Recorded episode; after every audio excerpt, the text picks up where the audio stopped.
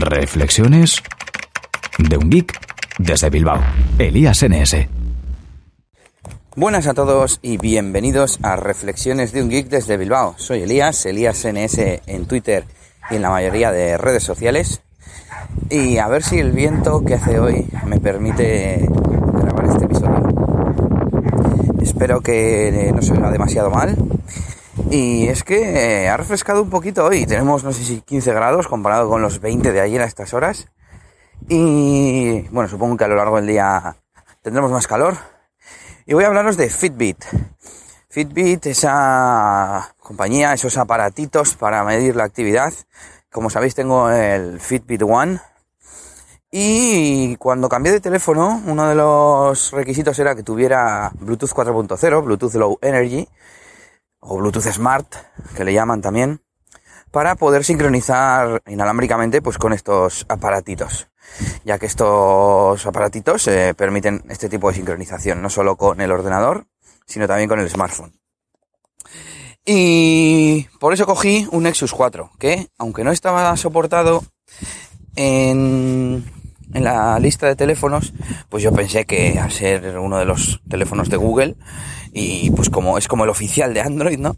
Pues que pronto estaría soportado. Pues bien, cuando me cambié al Xiaomi Mi 2S todavía no estaba soportado. Yo había estado mirando alguna forma de hacer que, se sincronizara mediante alguna aplicación, mediante root, etcétera, y no, no había manera. El Xiaomi, el Xiaomi Mi 2S de, que me compré hace poco, pues tampoco, tampoco está soportado. Estuve ayer buscando otra vez, haciendo otra intentona, a ver si conseguía sincronizar con el teléfono. Y me di cuenta de que habían eh, añadido nuevos teléfonos a la lista de dispositivos soportados, entre ellos los Nexus, los Nexus 4 y 5. Así que lo primero que hice fue una prueba con, con el Nexus 4 de Nelly y, y funcionó, funcionó, sincronizaba perfectamente y además me parecía que había una actualización disponible. Eh, le di a actualizar, tardó unos 3 o 4 minutos en actualizar el dispositivo inalámbricamente.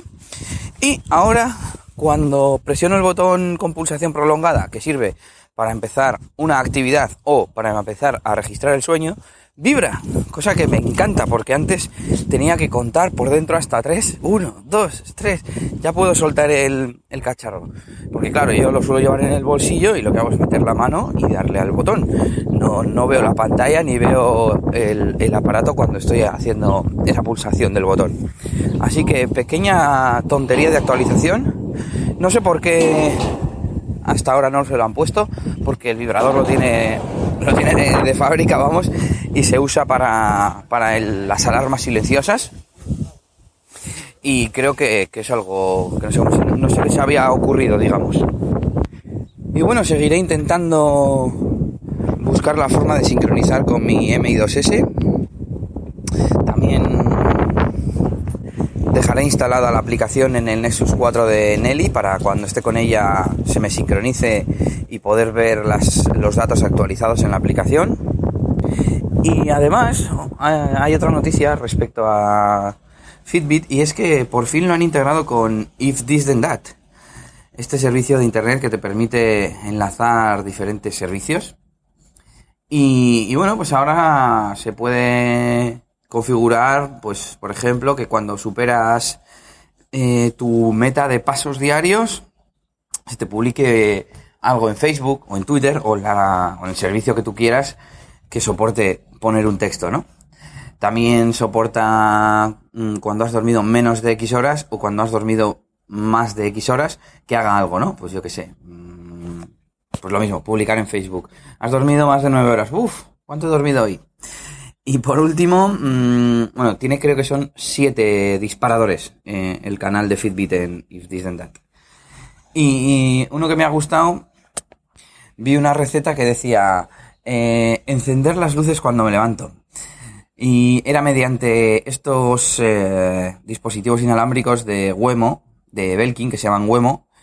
Y lo, cómo funciona es, cuando terminas la actividad de sueño, automáticamente se sincroniza, supongo, con tu smartphone o ordenador, y entonces se dispara la receta de If This Then That y te activa tu, tu luz, ¿no? Tu enchufe inalámbrico de Wemo y se te, y se te enciende la luz. Bueno, un poco llevado al extremo, pero eh, hay que ver las cosas que se pueden llegar a hacer con esto del Internet de las cosas.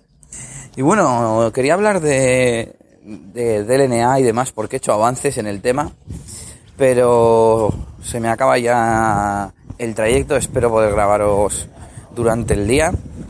Así que yo me despido de momento, saludos de Elías NS, ya sabes que me puedes seguir en Twitter y hasta la próxima. Agur agur. Esto ha sido todo por este capítulo. Pronto, Elías tendrá más cosas de las que hablaros en Reflexiones de un Geek desde Bilbao. Hasta la próxima. Y recuerda que puedes buscar a Elías Gómez en Google Plus o en Twitter, arroba ElíasNS.